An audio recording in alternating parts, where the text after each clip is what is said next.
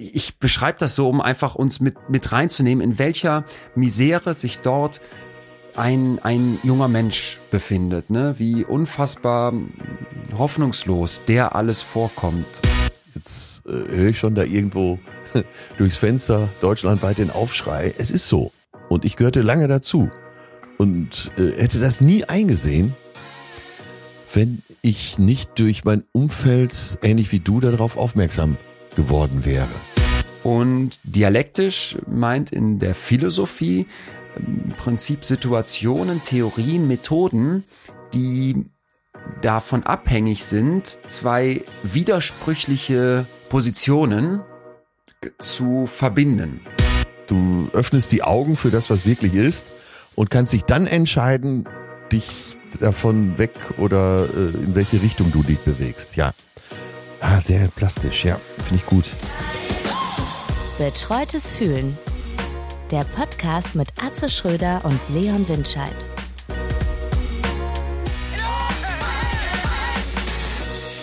Da, da, da, Leon, Leon.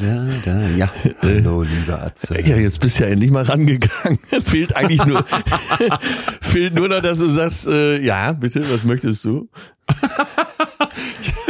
bin im Bilde. Ich bin im Bilde, dass wir beide hier an diesem heute zumindest in Münster sehr düsteren, draußen düsteren Sonntag versuchen, ein bisschen Sonne in die Welt zu bringen mit unserem kleinen, feinen Film Podcast und e- entsprechend heute aufnehmen. Und so sitze ich hier an meinem Schreibtisch in meinem kleinen Büro und freue mich sehr. Freue mich ich sehr. Ich sitze auch in aller, Münster. Allerbester Dinge. Du sitzt auch in Münster. Mit, Wo? Im Hotel oder was? Im Hotel mit Blick auf die Lamberti-Kirche und ja. Äh, sehe, draußen ist es schlecht, habe gerade schon festgestellt, dass ich heute sage und schreibe 268 Schritte schon auf dem Tacho hab. Hammer, Hammer. Und du? Ich bin schon um den Aasee gejoggt. Ach. Ich bin gerade eben eiskalt duschen gewesen. Da habe ich mittlerweile Ach. eine mentale Technik, indem ich mir den äh, eiskalten äh, Fluss aus Südfrankreich vorstelle, diesen Bergfluss, wo wir immer im Sommer sind und wie ich da reinspringe und dann geht das gut und entsprechend habe ich ein paar mehr Schritte jetzt auf dem, auf dem Tacho, aber äh, so wollen wir ja nicht auf. So wollen wir am Sonntag ja nicht anfangen, oder? Ich bin schwerst beeindruckt. Wirklich. Ja, zu Recht. Zu Recht. Kein, keine Rede mehr von Lindor-Kugeln. Aasee, ja, kaltes Wasser. Ich, ich, wurde gestern gefragt, sag mal, werdet ihr eigentlich gesponsert von Lindor? Ja, das wäre fair. Das wäre das wär fair, wenn endlich mal ein bisschen Kohle da aus der Schweiz käme. Ich fahre da extra in die Zentrale, guck mir das alles an. Richtig. Fress das Zeug wie ein Kranker und nix, nix, gar nichts kommt darüber. Äh, außer folgendes, traumatisches Erlebnis für mich diese Woche. Ja. Ich war beim Arzt für einen Gesundheitscheck den man machen muss, wenn man eine Versicherung braucht für Shows, die ausfallen könnten. Ja. Weißt du, so dass du zeigst, dass du gesund bist. Denn es geht bei mir ja so langsam schon im Hintergrund äh, auf die Planung der nächsten Tour zu. Und Ja. da muss ich das alles irgendwie checken und hast du nicht gesehen. So. Und dann, es war, es waren vielerlei, auf vielerlei Ebene ein für mich schwieriges Erlebnis, weil ich musste dann da eine Urinprobe abgeben und das war so, weißt du, ich, du weißt, ich bin da, ich hatte Unter Druck. Alles unter Druck. Dann hatte ich in diesem Klo, weil ich alles eklig finde, wenn da schon ein Kugelschreiber liegt mit so einem Klemmbrett, wo du dann irgendwie da deinen Namen Ja, eintragen ja. sollst für die Urinprobe, dann denke ich mir, wer hat hier vorher alles, nachdem er da seinen äh, Schwolleck in der Hand hatte, diesen Kugelschreiber an die, äh, angepackt und dann habe ich alles mit diesen Papiertüchern umwickelt an meinen Händen und vorsichtig versucht, mit dem Ergebnis, dass ich nicht gelesen habe, dass man dieses Klebeschildchen erst beschriften soll und dann auf den Becher mit, mit seiner Pisse drin. Das ist ja alles, oh, das ist für mich echt eine ganz schwierige Umwelt da, so ein, so ein äh, Urinprobenklo. Ähm, und dann habe ich mein, da habe ich erst das Zellchen drauf geklickt und dann auf diesem Becher meinen Namen gekrakelt, weil das aber so ein Rillen-Kaffeebecher war, war dann mein Name komplett da drauf gekrakelt. Und dann kam, komm ich da raus und dachte, nur weg hier. Ja. Hoffentlich können die das lesen und verwechseln mich jetzt nicht mit irgend so einem, der, der, und dann habe ich nachher, weiß ich nicht, falsche Werte, sondern kommt die Arzthelferin genau nach mir in dieses sonst leere Klo und dann stand da noch so, stellen Sie bitte hier hin und ich dachte, oh, jetzt muss hier gleich jemand meine Pisse tragen und dann kam Ja, die da ja, an und ich ja, wusste, es I ist genau agree. sie und dann sage ich, sorry, ich hab's drauf gekrakelt und die meint, ach Herr Winscheid, ich kenne Sie doch und da bin ich im Boden versunken. Ja, Das, hat's alles noch schlimmer gemacht, dies, ich kenne sie doch. Furchtbar. Denkst du manchmal auch, äh, so diese Mitarbeiterin beim Urologen, äh, was die für Moment, ein, das war kein Urologe, das war ein Hausarzt. Okay, ja, das macht's nicht besser, ne? Äh, aber die kennen doch Menschliches und allzu Menschliches. Und ich denke dann immer, ach Gott, was seid ihr, was seid ihr große Seelen, dass ihr das alles so ertragen könnt? Ja, ich weiß gar nicht, ob die da, ob die, ähm, äh, die da arbeiten, das selber so sehen, keine Ahnung. Man hat so eine dann- Distanz wahrscheinlich, oder? Man hat so eine, genau, ich hatte nämlich die, also ich wollte ja eigentlich noch den Bezug zu der Lindor-Kugel herstellen, weil ich wurde dann auch da äh, machen, haben tausend Sachen mir gemacht und ich kann schon mal kurz vorweg sagen, overall gesund, also alles kein Problem. Das wollten wir hören. Aber ich musste dann auch auf so eine Waage steigen und, Und hat, äh, hat, sie, hat sie gesagt, aber vorsichtig? ja. nein, nein, nein. Ich durfte einfach draufsteigen. äh, dann stieg ich da drauf, dann meinte die, können Sie hier ruhig mal auf die Waage steigen. Ne? Und ich schon so, das ist für mich ein entscheidender Moment, weil du erinnerst dich, uhu. Und ich steige auf diese Waage und das Ergebnis gefiel mir so gar nicht, aber wirklich so gar nicht, weil die ist ja auch geeicht. Danach kriegst du da so einen Ausdruck von dieser Waage, das ist so eine hochprofessionelle Waage, mehrere Seiten. Und da hat die so eine Heatmap aus Muskelmasse und Körperfett. Und da war auf dieser Heatmap einfach nur ein dicker, schwarzer Kreis oben rechts und da stand daneben zu viel Fett. Und das war das, das war das Kernergebnis meines Checks beim Arzt, dass ich jetzt schwarz auf weiß auf so einem Computerausdruck von einer professionellen Waage geeicht, nach deutscher Industrienorm vermute ich, da stehen habe, zu viel Fett. Und dann gab's da so eine ähm, äh, BMI-Auswertung und ich war kurz vor Übergewicht. Also wirklich, äh, muss dir vorstellen, so eine, so eine Skala. Und ich war genau an der Kante. Und bitte Leute, nicht ausrasten. Wir wissen alle, BMI, das ist mindestens mal äh, umstritten und das zu Recht.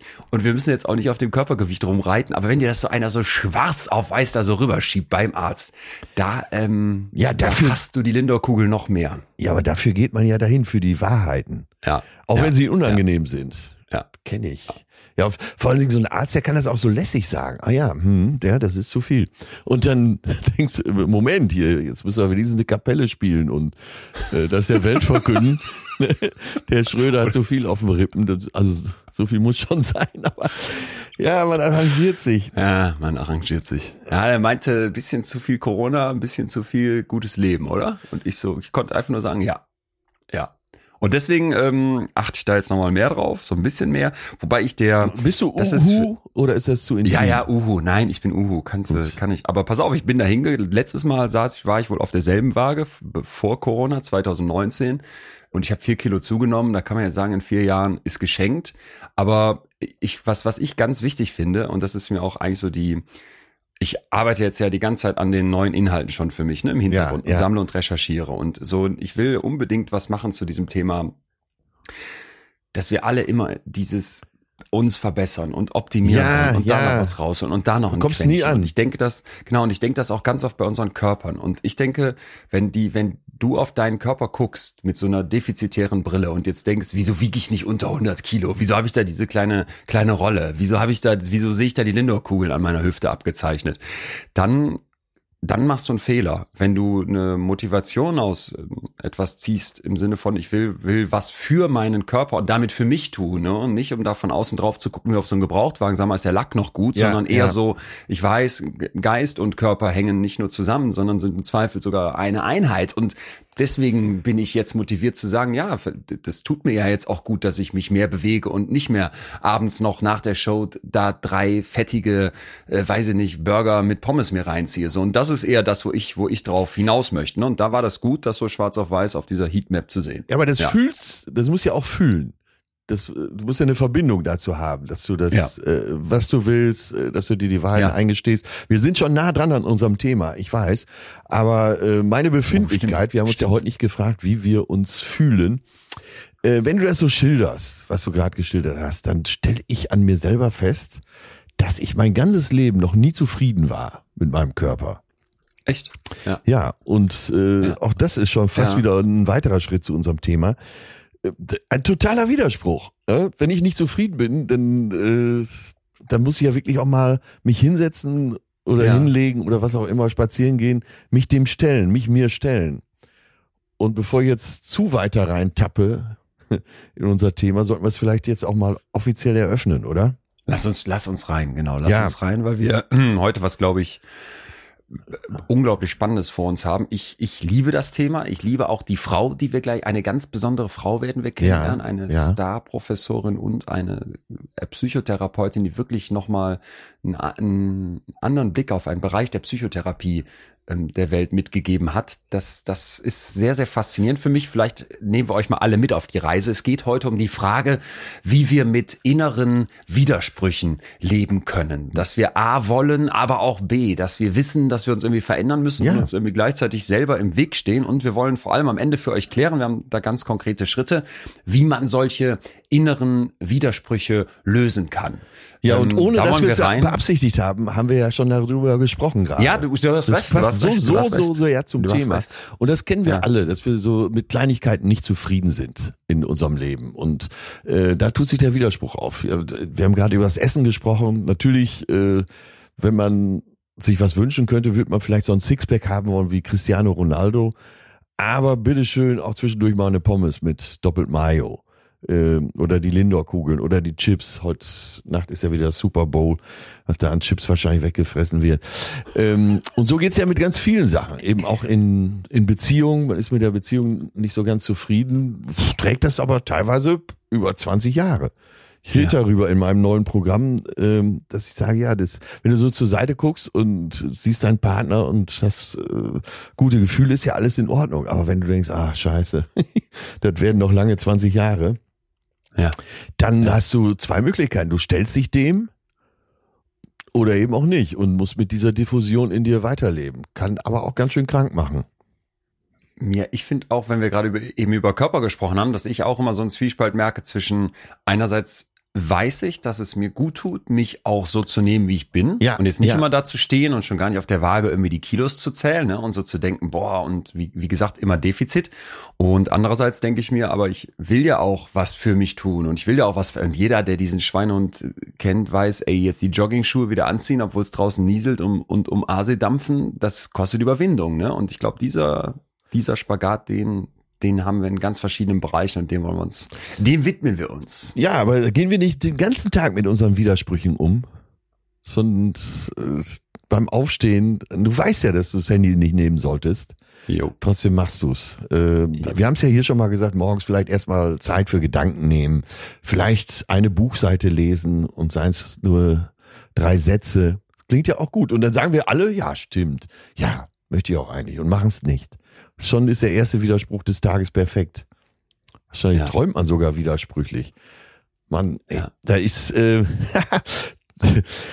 das ist, äh, es gibt so viel, es gibt so viel Zitate auch dazu. Ne? Das ist ähm, und eins der ältesten ist von Galileo Galilei. Kleiner hatte ich es heute Morgen nicht. Hast du in deinen Zitatsynapsen gegraben? Ja, ich sammle ja immer. Ne? Die, meine Sammlung Schön. läuft schon fast über. Ich könnte tatsächlich auch ein Buch rausbringen. Und der Jorge Bukaki. Aber äh, das hat mir heute Roche Bukaki, so wirst du zum Muscle Dilf und dann so ein, so ein Buch mit 365 Zitaten. Damit wirst du mich immer wieder aus dem Sessel holen können. Das ist so lustig. Marcel. Okay, Entschuldigung. Ja, ich find's gut. Wie Galileo, soll, bitte. Ja, wie soll ich denn, den denn jetzt noch ernsthaft rüberbringen? Aber er sagt, äh, zwei Wahrheiten können sich nie widersprechen. Und äh, Moment, ach, das war's schon. ja, ja, genau. Je kürzer, desto besser. Da kommen noch einige Klopper heute in dieser Richtung, aber äh, Zwei Wahrheiten können sich nicht widersprechen. Okay, Und ja. kennst du das? Du liest so einen Satz im, äh, fast auf dem Sprung unter die Dusche und bleibst aber fünf Minuten länger unter der Dusche, Jo. weil du denkst, ey, verdammt, verdammt, verdammt, verdammt, ja.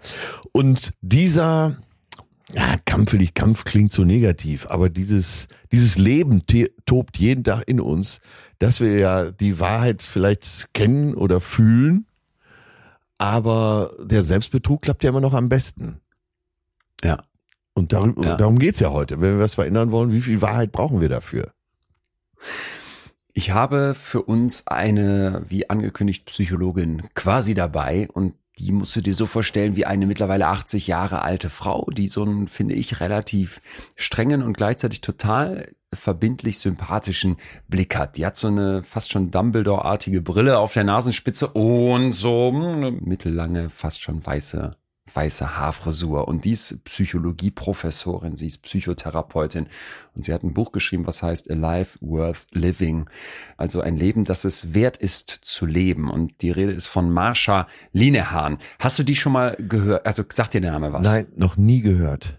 Das, das ähm, finde ich immer ganz interessant, weil ich denke so, wenn man auf der Straße 100 Leute fragt, sag mal Psychologinnen und Psychologen, dann Sigmund Freud kennt jeder, dann kommt vielleicht noch manche auf Adler oder sowas, ne? Äh, und weiß nicht, zwei, drei andere, so von diesen ganz, ganz prominenten Namen Karl von Gustav vor Jahrzehnten. Jung, ja. Mhm. Ja, so, ne? Aber so jemanden hat kaum jemand auf dem Radar, dabei hat die wirklich, wirklich, finde ich, was, was Spannendes eingebracht. Und zwar gab es in dem Buch eine Stelle, die mich äh, total abgeholt hat, wo ich so saß und dachte, okay, dieser, diese zwei Sätze, wenn man die so ein bisschen sacken lässt, ist ein bisschen mehr als jetzt bei Galileo, aber das wäre so für mich auch so fünf Minuten unter der Dusche länger stehen bleiben. Die sagt Folgendes. Die mm, meint, wenn sie als Therapeutin arbeitet und jetzt kommt ein Klient zu ihr in die Praxis, ja, und du willst jetzt mit dem arbeiten, du willst dem helfen, dass der sich Ja. verändert im Ja. Prinzip, weil der kommt ja nicht ohne Grund zu dir, der hat irgendein Problem. Und jetzt sagt er dann, wie? Sie sagen mir, dass ich das Problem bin Ja. und damit beschwert sich der Klient quasi schon. Also so ein, jetzt sagt die, äh, jetzt, da müsste man, glaube ich, konkret werden. Äh, sie sagt zum Beispiel, sie sind Alkoholiker oder sie, Ja. sie sind bipolar. ja, wie vielleicht wie, wie das muss man sich das vorstellen? ich würde mir das jetzt so vor, ja, bei, vielleicht ist Alkohol, Alkoholsucht ein gutes Beispiel, ne, da würde man dann sagen, schauen Sie mal, ich sag's jetzt ganz in einem Satz, Sie trinken zu viel Alkohol, das muss sich ändern. Ja. Und dann würde der sagen, was, wie, was ist das jetzt für eine Vorwurfshaltung? Wieso machen Sie mir jetzt einen Vorwurf? Ich, ich soll jetzt das Problem sein. Ich bin doch hier, damit Sie mir helfen. Ja, Ja? ja. Und wenn du gleichzeitig jetzt, und das sagt sie, das wäre für sie eben dieser Widerspruch, wenn du gleichzeitig jetzt sagst, passen Sie mal auf, Sie müssen Ihr Leben tolerieren, Sie müssen sich akzeptieren, Ihr Leben akzeptieren, dann kommt der Protest vom Klienten, wie wollen Sie mir gar nicht helfen? Ich bin doch hier, damit es Veränderung gibt. Ah, Und okay. dieser Widerspruch, okay, ne? Du bist okay. einerseits da, weil du möchtest, dass sich was verändert und gleichzeitig fällt es dir unglaublich schwer, vielleicht auch den Teil dessen, was du als Problem da mitbringst, anzuerkennen. Das fand ich einen interessanten Start. Ja, also du sagst mir, ich bin das Problem, Ja, das werfe ich dir vor. Wenn du mir sagst, nee, akzeptier mal, wie du bist und dann können wir von da aus gucken, wie es weitergeht, dann wirfst du mir vor, hä, willst du mir gar nicht helfen? Soll ich einfach so bleiben, wie ich bin? Ich bin doch hier mit einem Problem. ja, ja, gar nicht so leicht zu verstehen. Äh, aber ich glaube, das ist die Grundlage für das, was wir heute vorhaben. Gepack, hast du es denn gepackt? Weil ich fand auch, man musste es so ein bisschen sacken lassen. Ja, ich habe es jetzt natürlich äh, eine Zeit lang sacken lassen können und habe mir meine Gedanken dazu gemacht. Aber klar, wir, also wir stellen uns nochmal den Alkoholiker vor, der sitzt da, der kriegt gesagt, du bist Alkoholiker.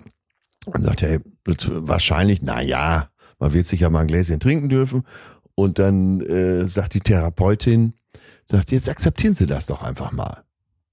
Und in dem Moment denkt er, hm, also ich soll hier einfach nur meine Akzeptanz lernen ohne zu ahnen, dass das erstmal der Schritt ist, um das Verhalten irgendwann zu ändern, oder? Ja, ganz genau. Und das Buch, wenn man das auch liest, dann merkt man, man muss sich schon auf diese gesamte Gedankenwelt so ein bisschen einlassen. Man kann das nicht in einem Satz hier runterbrechen. Für mich war das so der Türöffner. Wir gehen, glaube ich, mal einen Schritt weiter und ich hoffe, dann wird das im Laufe dessen, was wir gleich noch klären, zu den ganzen Widersprüchen, die es in uns geben kann, auch völlig losgelöst von Therapie, Ja. dass, dass da was drinsteckt, ja. Also für mich war so der Punkt, diese Widersprüche, die wir im Leben haben, vielleicht lassen wir jetzt schon mal die Therapiepraxis weg und denken einfach nochmal an ja, alles, was ja, wir selber so ja, erleben. Genau. Einerseits wollen wir uns verändern Mhm. und andererseits wollen wir nicht anerkennen, dass wir mit dem, wie wir sind, Teil des Problems sind. Ja, und das vielleicht erstmal akzeptieren müssten. Und diese Arten von Widersprüchen, also ich gebe dir ein Beispiel aus meinem Leben, wo ich das so ganz stark gemerkt habe. Ich habe ähm, hab immer viel gemacht und getan irgendwie so, ne? Äh, gerne Sachen gemacht, gerne viel auch gearbeitet und bestimmt auch an vielen Stellen zu viel gearbeitet. Ja, ja. Und ich habe das große Glück, dass dann so Leute wie jetzt mein engstes Umfeld, Beispiel in dem Fall jetzt mein Vater, mir dann auch sagen, hey, du musst da aufpassen, ne? Und dann habe ich dann gemerkt, das ist gut, dass ihr mir das sagt, aber das beste Gespräch mit meinem Vater dazu war, als der mir irgendwann gesagt hat, ja, aber wenn du das so gerne machst und wenn du da so viel draus ziehst und wenn dir das viel gibt und du das mit so einer großen und auch Ja, weitestgehend ja. gesunden Ja, Leidenschaft tust, ja. dann ist das auch okay, dass du das tust. Und ich merkte so für mich, hey, seitdem ich akzeptiert habe, yo, ich bin einfach irgendwie ein Stück weit ein vielleicht getriebener und im wirklich nicht positiven Sinne perfektionistischer Mensch, der, der, der vielleicht manchmal auch über seine Grenzen hinausgeht und dann zu viel macht. Seitdem ich das akzeptiert habe, und das ist jetzt, weiß ich nicht, schon über ein Jahr her, dieses Gespräch mit meinem Vater, Ja. wird das besser. Ja. Also verstehst du, was ich meine? Total. Aber äh, es ist ja noch gar nicht so lange her. Und äh, trotzdem fühlst du dich jetzt wohler damit, nehme ich an. Weil du das angenommen hast für dich. Ich habe das angenommen, dass ich so bin. Und seitdem fängt in mir eine Veränderung an, merke ich. Ja, ne? ja. Ich wehre mich nicht mehr so sehr dagegen. Ich verurteile mich nicht auf so einer zweiten Ebene dafür. Man ist ja unglaublich gut in so Meta-Verurteilungen. Dann bist du nicht nur gestresst, weil du gerade viel zu tun hast, sondern du machst dir auf so einer Meta-Ebene nochmal zusätzlich Stress und einen Vorwurf, weil du dir doch gesagt hattest, du wolltest weniger arbeiten. Und das wäre im Prinzip das Gegenteil von, hey, ich akzeptiere, dass gerade viel los ist oder dass ich jemand bin, der gerne und viel macht und tut und manchmal auch zu viel macht. Ja. Weil wenn du das nämlich, nämlich annehmen würdest, ließe dieser Stress schon mal auf der zweiten, auf dieser Metaebene nach. Und für mich ist so, dass ich merke, ey, seitdem ich das annehme, dass ich ein Stück weit so bin, hat eine Veränderung stattgefunden. Und das ist eben dieses Paradoxe. Ja, und war das ein Prozess oder war es Ja, total. so auf dem Nachhauseweg von deinem Vater schon, dass du gesagt Nein. hast, nee, hat er recht, ganz klar. Nee, nee, nee, Mhm. ganz im Gegenteil. Das war, das war auch nicht das, es hat auch nicht gereicht, das einmal zu hören. Ich habe mal bei Matze Hielscher das Interview mit, ich glaube, es war Anne Will in seinem Buch gelesen und die hat auch gesagt, ey, wenn du, wenn du beruflich vorwärts, was wirklich was bewegen willst, vorwärts kommen willst, ne? Und ich habe das dann von deren riesigen Dimension auf meine kleineren runtergebrochen und für mich gedacht, jo, ich möchte was bewegen und ich möchte meine Botschaften mit Leuten teilen und ich möchte mich für Wissenschaftskommunikation stark Ja, machen und ja. so weiter. Also ich sehe da eine Mission für mich. Dann sagte die, dann musst du auch bereit sein, die Extrameile zu gehen. Und dann ist das auch normal, dass du am Anfang vielleicht einfach, gerade am Anfang von der Karriere, viel, viel, viel Aufwand da reinsteckst und viel Energie. Und das war so ein zweiter Moment, wo ich so gemerkt habe, jo, das passt auch wieder, ne, in einen Weg, den ich jetzt vielleicht eingeschlagen habe und, und für mich wie du gesagt hast, als Prozess verarbeiten will. Ja, und äh, für uns Normalsterbliche, die wir vielleicht nicht so nerdig, nicht so beflissen, das Wort besessen benutze ich jetzt mal nicht, ne? sind wie du. Ich bewundere dich ja auch dafür, das, äh, das bringt's ja auch mit sich.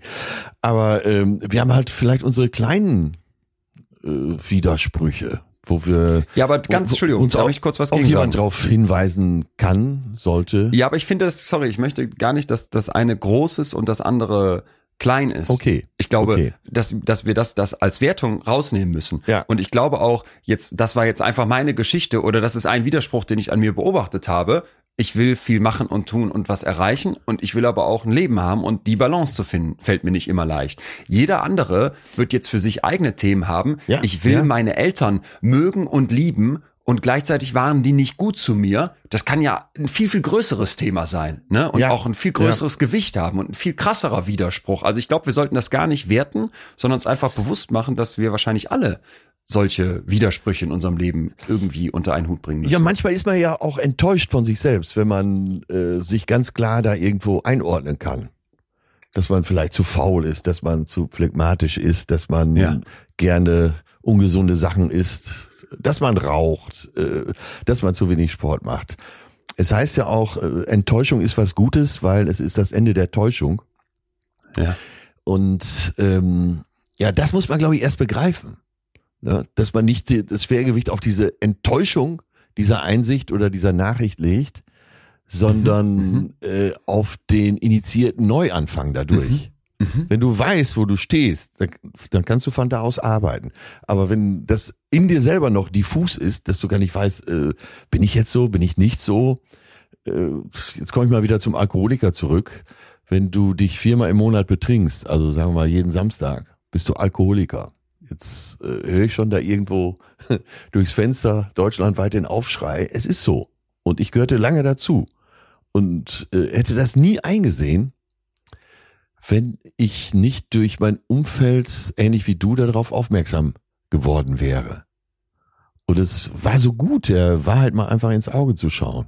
Jetzt wird jeder sagen, ja, ist doch noch normal, mein Gott. Nein, ist es nicht. Unter anderem äh, von unserem lieben, lieben Freund und Autor Daniel Schreiber draufgebracht, äh, habe ich der Wahrheit dann ins Auge gesehen. Und da kann man auch was unternehmen. Das äh, zahlt genau darauf ein, was du äh, als Ja. Wesen dieser Therapie eben beschrieben hast. Dass man erstmal, der erste Schritt ist, dass man einsieht, wo man steht. Und nicht, äh, und das auch akzeptiert erstmal. Ja. Und von da aus Ja. kann man sich verändern. Ja. Wir werden gleich, das, ich finde das ganz schön und auch sehr, sehr ehrlich, was du da gerade geteilt hast. Die Therapeutin, die Marsha Linehan, die wir gleich noch kennenlernen, die wird auch eine Geschichte aus ihrem Leben mitbringen, wo man merkt, okay, krass, dieses ganz am Boden sein und das zu erkennen und das zu akzeptieren und von da dann die Veränderung zu leben, das spielt bei der eine große Rolle.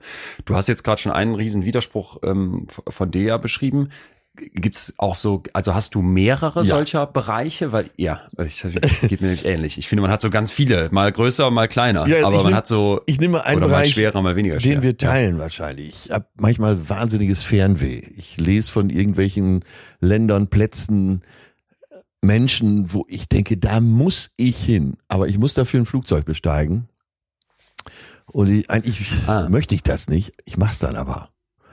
Und ich weiß, Ja. äh, also mittlerweile versuche ich das in mir nicht wegzudrängen, sondern Ja. akzeptiere das in dem Moment.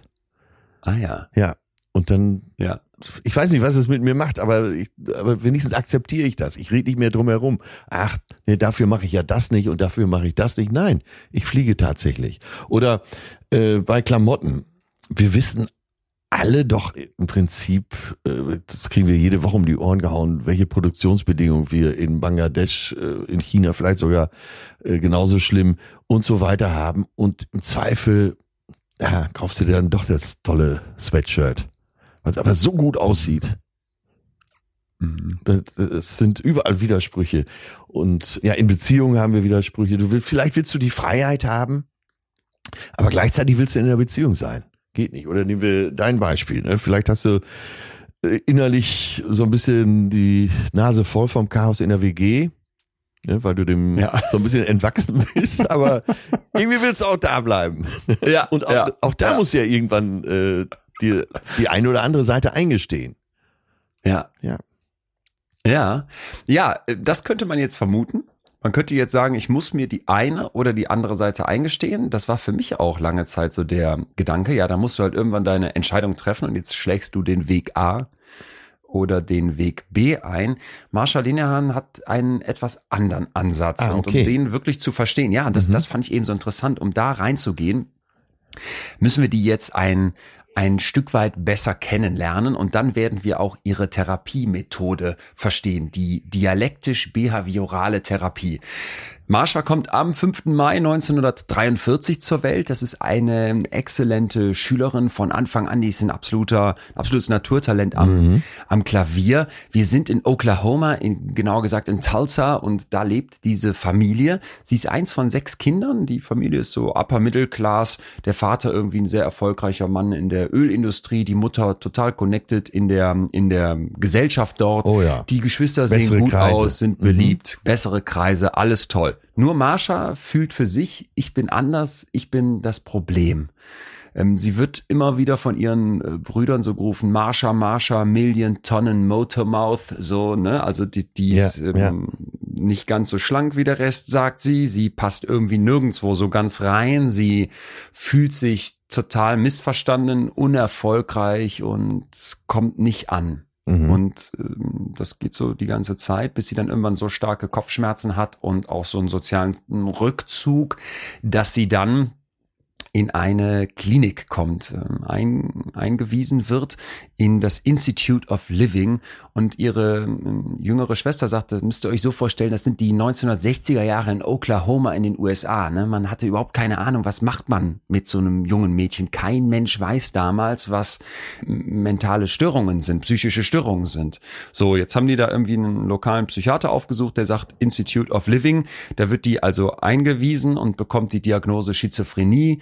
Die wird mit ganz verschiedenen Medikamenten zugepumpt. Die bekommt stundenlange freudsche Analysen, die die so ertragen muss. Sie wird irgendwie festgeschnallt und bekommt Elektroschocks als äh, Versuch, die diese junge Frau zu behandeln, die wirklich so äh, gar nicht zurande kommt. Die ist jetzt 17 Jahre alt mittlerweile und es wird schnell klar, auch in der Klinik, die, die kriegen keinen Zugang zu der. Ne? Die kommt dann in ein Isolierzimmer in der Abteilung Thompson 2. Das ist so für die schwerstkranken Patienten dort vorgesehen. Und hm, zwar, weil das Personal sagt, wir haben keine, wir sehen keine Alternative. Die greift sich immer wieder selber an, die Ach. verbrennt sich die Handgelenke mit ja, Zigaretten, die ja. verletzt sich die Arme, die Beine, den Bauch. Ähm, die benutzt jeden scharfen Gegenstand, den die irgendwie in die, in die Finger bekommt. Und jetzt in diesem Isolationsraum musst du dir vorstellen, kleine Zelle, Mhm. Also kleiner Raum mit einem Bett, einem Stuhl und einem winzigen vergitterten Fenster. Da gibt's jetzt keine Waffen, keine Möglichkeiten eigentlich, sich selber zu verletzen. Aber ihr, ihr Drang, schreibt sie, sagt sie später im Interview auch mit der New York Times, ja. zu sterben, der ist stärker. Ach. Ja, und jetzt fängt die an, ihren Kopf gegen die Wand zu schlagen, gegen den Boden.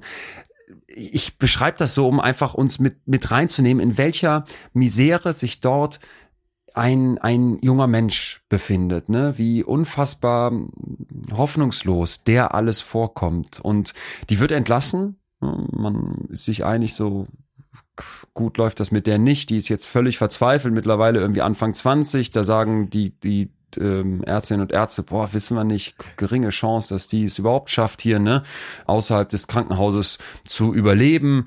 Die wird bestimmt nochmal sich, mich, sich ganz, ganz schwer tun. So, das stimmt auch, ja, sie wird überleben, ja. aber es gibt mindestens einen Suizidversuch in Tulsa und sie kommt wieder in ein Krankenhaus.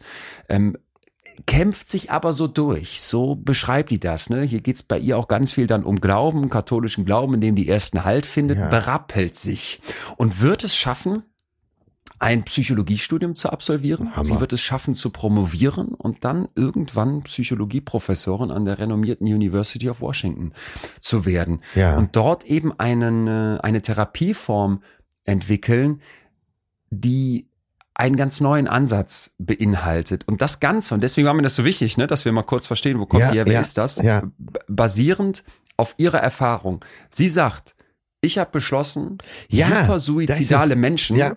so als Zielgruppe auszuwählen. Das jetzt sind ihre Worte, super suizidale Menschen, also die allerschlimmsten Fälle, wie sie sagt, weil ich dachte, dass dies die unglücklichsten Menschen der Welt sind. Sie denken, dass sie böse sind, dass sie schlecht, schlecht, schlecht sind und ich verstand, dass sie es nicht sind. Ja. Ich verstand ihr Leiden, weil ich dort gewesen war, in der Hölle und nicht wusste, wie ich herauskommen das sollte. Ist, das, ist, äh, das ist ein Satz, der es sehr rüberbringt, finde ich, weil ich dort gewesen bin. Ja. Sie wusste, wie die Hölle sich anfühlt und wie es dort genau. aussieht. Ja. Ach, super interessant.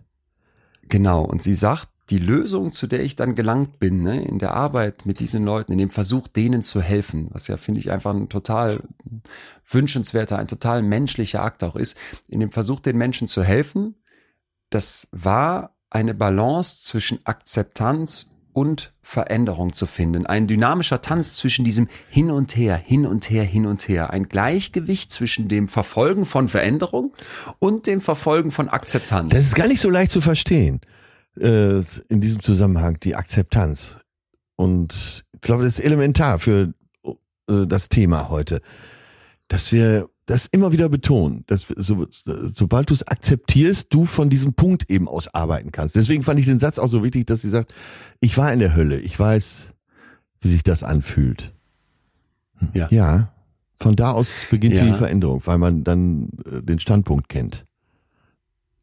Ja. Genau, und jetzt müssen wir noch dazu sagen, ne, wir sind mittlerweile viele Jahrzehnte weiter und es ist mir auch ganz, ganz wichtig, das zu unterstreichen. Ja. Die Hölle, hm, ich weiß nicht, wie es dir geht. Ah doch, das hast du ja schon öfter auch erzählt. Also wahrscheinlich ganz vielen geht's da wie uns beiden, dass in unserem Umfeld Suizide schon stattgefunden haben. Und dieses Thema wird ja so oft in unserer Gesellschaft ja, ja. platt gemacht, äh, nicht drüber geredet, weil man vielleicht auch Ängste davor hat. Und das halte ich für ganz, ganz falsch. Ne? Es ist wichtig, dass wir darüber sprechen. Es ist wichtig, dass die Betroffenen wissen, dass ähm, es wirklich mittlerweile gut etablierte Therapieformen gibt, die auch helfen, aus dieser Hölle rauszukommen. Und darum soll es jetzt auch gehen. Marsha Linehan entwickelt jetzt eine eigene Therapieform. Da müssen wir dazu sagen, sie bedient sich vieler Techniken, die schon da sind und entwickelt jetzt eine Unterform der Verhaltenstherapie. Wie muss man sich das vorstellen? Eben auch so, äh, ja, akademisch. Das, wie ist so ein Weg? Wie entwickelt man so eine Therapie? Man hat bestimmte Erfahrungen, man forscht und ja, versucht vorhandene Therapien zu beleuchten, da Elemente rauszunehmen, um die zu einer neuen Therapie zusammenzusetzen, plus der eigenen Ideen? Na, man muss ja jetzt dazu sagen, dass wir diese klassische Aufteilung von wegen, das ist hier eine Verhaltenstherapie und das ist Ja. jetzt eher so eine psychoanalytisch, psychodynamische Therapieform, dass es das zum Glück zwar noch gibt, aber die, und das finde ich den wichtigen Punkt, die Idee, dass wir das so ganz klar in Schubladen aufteilen müssten, dass das aufbricht Ah, und dass okay. man eigentlich sagt, Ja, pass mal auch auf, das. Beste aus allen Welten, Ja, ne, da ja, ja. verbinden wir uns und da kann es dann natürlich noch Schwerpunkte geben, gibt's auch noch Ja. und da gibt's sicherlich auch noch Leute, die sagen würden, nee, nur die eine Form ist jetzt die allerbeste und die richtigste, aber dass zum Beispiel Achtsamkeitstechniken, das Ja, Methoden ja. der Akzeptanz, das äh, Verhaltenstechniken oder Exposition bei Angst, stell dich deiner Ja, Angst, wenn ja. du sie loswerden möchtest, das, das ist so etabliert mittlerweile, da wirst du kaum jemanden finden, der da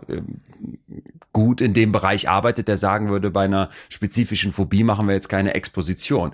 Also es ist mit, vor allem mittlerweile, hier sind wir ja jetzt noch mal ein paar Jahr, paar Jahrzehnte zurück. Das Ganze hat so in den 80er Jahren stattgefunden, das Entwickeln dieser Ja, dialektisch-behavioralen Therapie. Da sind wir mittlerweile ja zum Glück weiter. Ne? Ja. Und trotzdem, klar, irgendwo hast du so deinen besonderen Blick drauf. Wir müssen jetzt auch dazu sagen, dass Marshall Linehan das also ganz spezifisch für chronisch suizidale PatientInnen mit einer Borderline-Persönlichkeitsstörung entwickelt hat.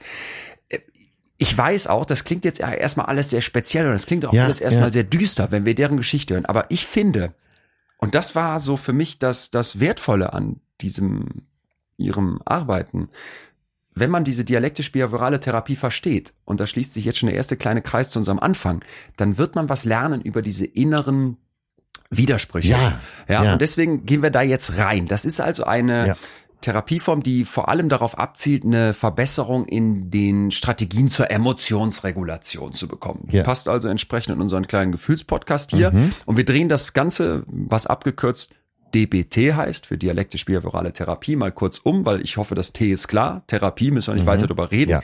Behavioral, also Behaviorism, das ist so verhaltensbezogen, verhaltensbestimmt. Das ist eine Art der kognitiven Verhaltenstherapie. Mhm. Auch da würde ich jetzt nicht weiter darauf eingehen wollen. Da haben wir schon genug zu gesagt. Das Spannende ist für mich das D, das Dialektische. Mhm.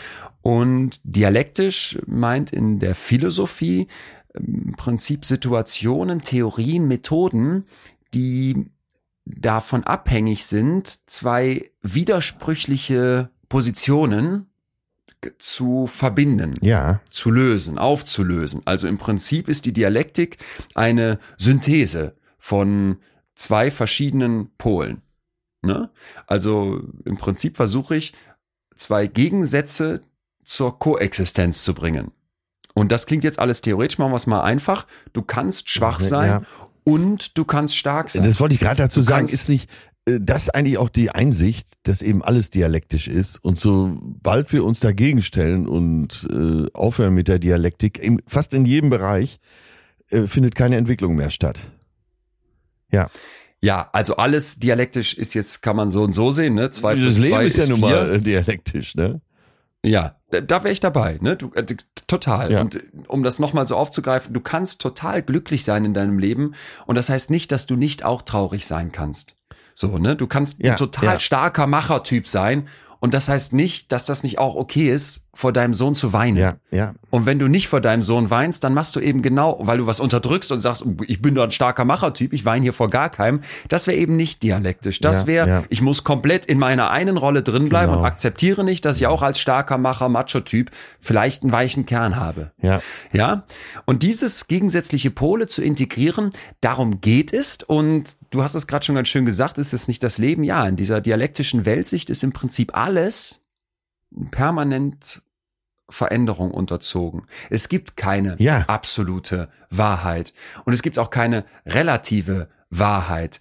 Also keins von beidem ist komplett richtig oder komplett falsch. Wahrheiten entstehen immer wieder im Laufe der Zeit. Ja, weil zum, also Werte, für die du mal standest, Ja, ja. verändern sich vielleicht im Laufe deines Lebens. Ja. Ich mache es jetzt mal ganz einfach. Als ich 16 war, hat es irgendwas an Synapsen in meinem Kopf gegeben, die gesagt haben, ey, Foliensträhnen, das wäre geil. Ich hoffe, ich weiß nicht, ob ich 16 war. Ich bete, dass ich 14, 15 war, aber vielleicht war ich auch schon 16.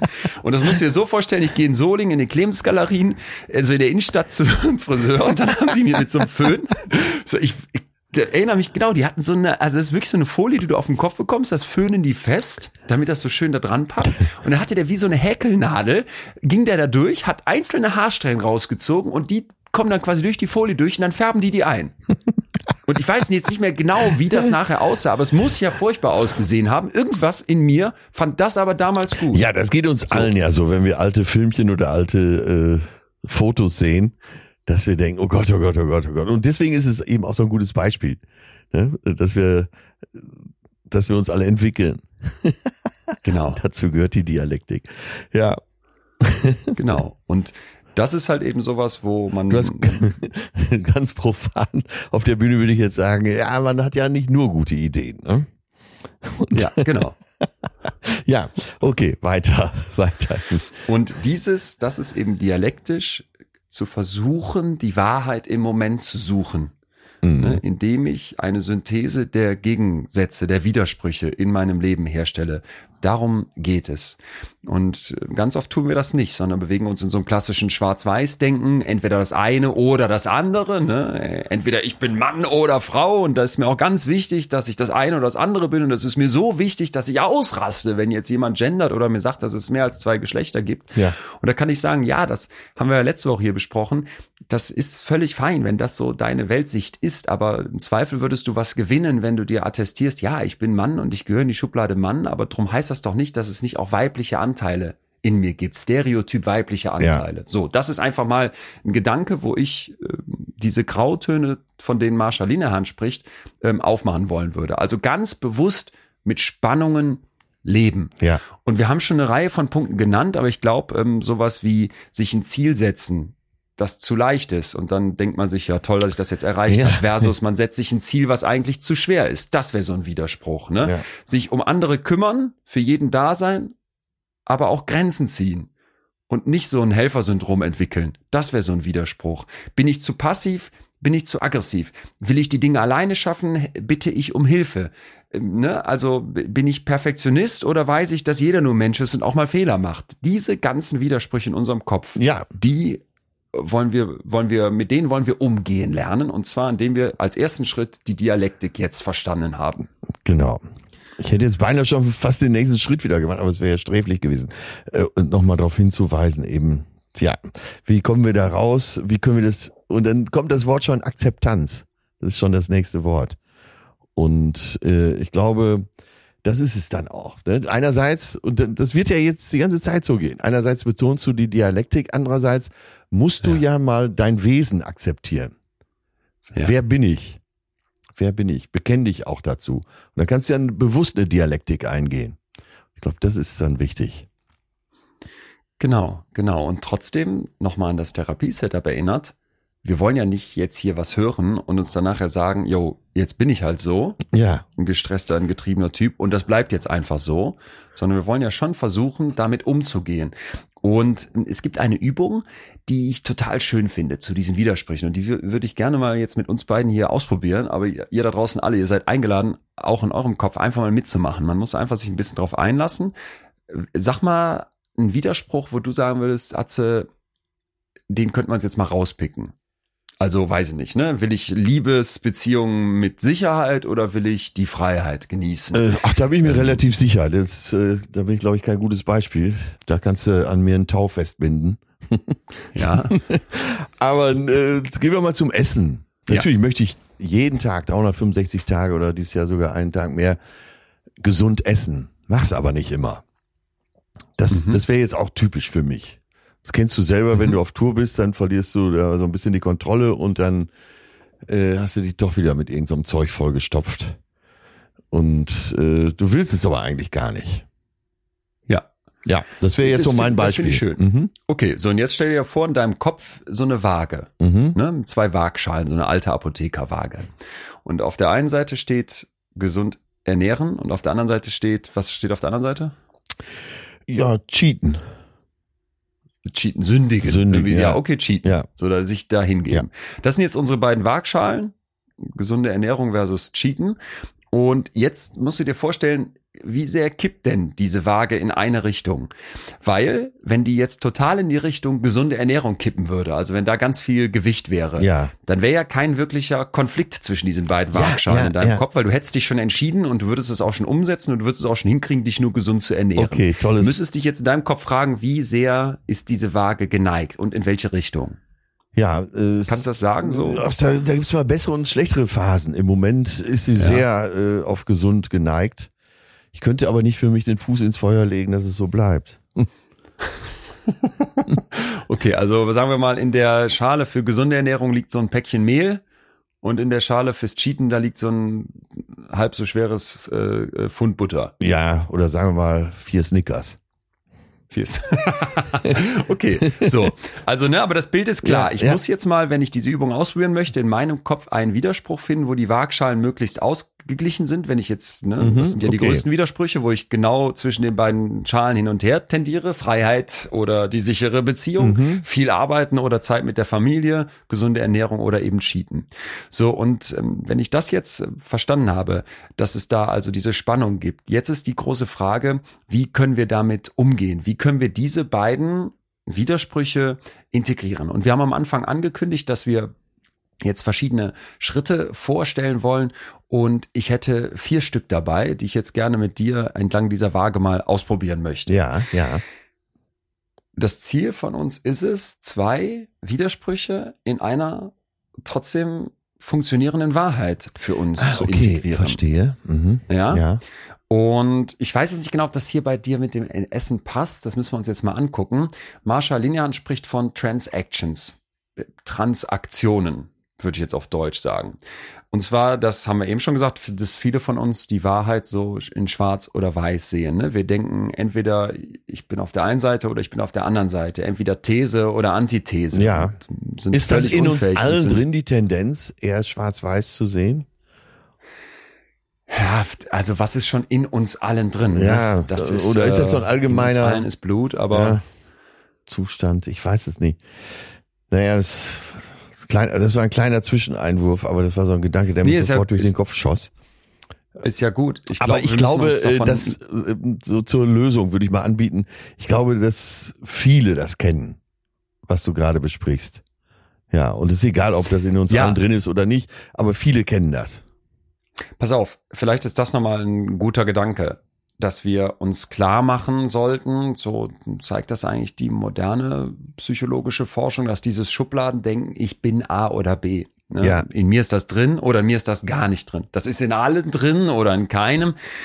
Dass, dass wir davon eigentlich weg sind, sondern Ja. dass man viel mehr von, so ich nenne das immer Schieberegler, von so Schiebereglern wie auf einem Mischpult ja, ausgeht. ja. Ne? Und bei dem einen ist der stärker, bei dem anderen ist der weniger stark. Und dann kommen noch die Situationen dazu. Vielleicht bist du in der einen Situation eher jemand, dem das total schwer fällt, jetzt dialektisch vorzugehen und in einer anderen Situation sagst du, nö, da bin ich, äh, kriege ich das hin, da kann ich Widersprüche vereinen. Ja, Vielleicht ja. hast du im einen Bereich einen total starken Widerspruch mit einer Waage, die quasi ausgeglichen Okay. ist, wo sich die beiden Schalen richtig betteln. Mhm. Und in der anderen Situation sagst du, hör mal, das mit der gesunden Ernährung, das kriege ich super hin. Bei mir ist eher so die Frage, wie gehe ich mit meinen Eltern um? Ja. Weil ich liebe meine Eltern und meine Eltern haben mich aber nicht immer gut behandelt. Und dann hast du plötzlich so Waagschalen, wo ne, der Konflikt ist. Also ich würde eher von Schiebereglern sprechen.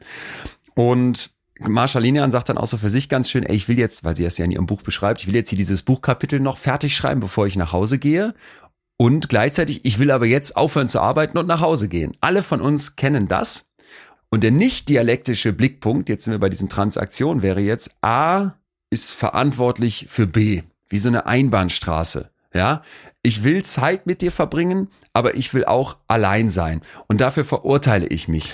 Ah ja, ja, Das wäre ja, so, Ja. das eine mache ich, bringe so die Scham mit rein, das Verurteilen. Die Marsha sagt, nein, dreh das mal um. Weil ich Zeit mit dir verbringe, gibt es dann wieder Momente, in denen ich alleine sein will. Ja, ja. Also Ah, Transaktion ja, ja, würde ja, bedeuten, ja. A beeinflusst B, B beeinflusst A, hin und her, vor und zurück. Mhm. Ver- Verstehst du, was ich Ja, meine? total. Das ist äh, sehr, sehr gut dargestellt. Ach, das ist Ich weiß gut. jetzt noch nicht genau, wie kriegen wir das auf dein Essen bezogen? Äh, ja, da, ja, da kommt uns die Medizin in die Quere, die dann sagt, ja, das ist doch wirklich nicht gesund. Also bleiben wir, ich, bleiben wir doch mal bei den Beziehungen. Ich glaube, das ist für alle jetzt so klar. Es, äh, du, liebst deinen Gegenüber und trotzdem brauchst du ab und zu Zeit für dich. Gerade weil du mit dem Menschen zusammen bist, ich fand das Beispiel jetzt so gut, brauchst du eben auch Tage, wo du alleine für dich bist. Ja. Ich finde das so ein super Beispiel. Ich glaube, da kann man ne, wirklich folgen. Wie gesagt, beim Essen äh, gibt's ja Sachen, die wirklich anerkannt vernünftig sind und unvernünftig. Und ja. äh, das ist ja in dem äh, Liebesbeispiel eben nicht so. Und deswegen ist das Essen vielleicht gar nicht so ein, äh, ist nur auf den ersten Blick ein gutes Beispiel. Ja, aber warte, was wäre denn damit, wenn ich jetzt, pass auf, ich könnte ja jetzt sagen, hör mal, ich muss mich gesund ernähren, weil ich zu viel Süßigkeiten gegessen habe. Ja. Und dann kann ich die Süßigkeiten und meine schlechte Ernährung dafür verantwortlich machen, dass ich mich jetzt gesund ernähren muss. Da wäre ich wieder in diesem Blame-Modus. Du bist schuld, ja, da liegt ja. die Ursache, da ist die Verantwortung. Ich könnte aber auch sagen, wenn ich jetzt äh, den ganzen Tag Sellerie gefressen habe, dann ist das geil, abends mal so ein Stück Pizza mit triefendem Käse und Fett drauf zu beißen. Und dann will ich dieses Stück Pizza unbedingt haben, weil ich mich so lange so toll und gesund ernährt habe. Also ist jetzt vereinfacht, ne? aber dieses Hin und Her und nicht A ist für B verantwortlich, sondern B ist auch für A verantwortlich, das ist die Idee von Transaktion, so wie sie das beschreibt. Ja, ja. Ja, und vielleicht, du hast aber recht, finde ich auch, bleiben wir bei den Beziehungen. Sie macht das wieder am Extrembeispiel klar. Nochmal erinnern wir uns, sie arbeitet ja mit Menschen, die im Zweifel wirklich heftige Vergangenheit noch haben ja. und sagt, viele meiner Klienten, die sind wirklich schwer traumatisiert durch einen oder beide Elternteile. Und sie sagt, und das muss ich sagen, ist auch wirklich meine Erfahrung. Ich habe viel ja. weniger Erfahrung als sie, aber die Interviews, die ich gemacht habe bei In Extrem Köpfen mit den Menschen, die wirklich heftige Sachen erlebt haben, sie sagt, ich glaube, dass Menschen besser dran sind, wenn sie ihre Eltern lieben, als wenn sie sie nicht lieben. Egal, was die Eltern gemacht haben. Ja. Und sie sagt, ja. so viele meiner traumatisierten Klientinnen und Klienten, die von ihren Eltern traumatisiert wurden, wollen die trotzdem irgendwie noch lieben. Und das war das, was ich auch immer wieder gehört ja, habe. Ne? Ne? Dann hörst du von jemandem, der hat das furchtbarst, die schlimmste Gewalt durch seine Eltern erlebt und sagt dir trotzdem, nee, so schlimm war es nicht. Und meine Eltern sind gute Menschen. Und dann kannst du objektiv von außen dem jetzt hinbrettern, du vertust dich und du musst loslassen und die sind falsch und schlecht und doof und hasse nicht gesehen. Du könntest aber auch und das wäre für mich jetzt das Dialektische, und so schlägt Marsha das auch vor, zu sagen, ich versuche dem zu helfen, die Wut, den Hass, die Abneigung und das Verstehen zusammenzubringen. Verstehen im Sinne von, meine Eltern haben vielleicht ein Verhalten an den Tag gelegt, das auch durch irgendwas verursacht wurde, zum Beispiel das, was sie durch ihre Eltern erlebt haben oder das, was bei denen im Leben überhaupt nicht gut gelaufen ist.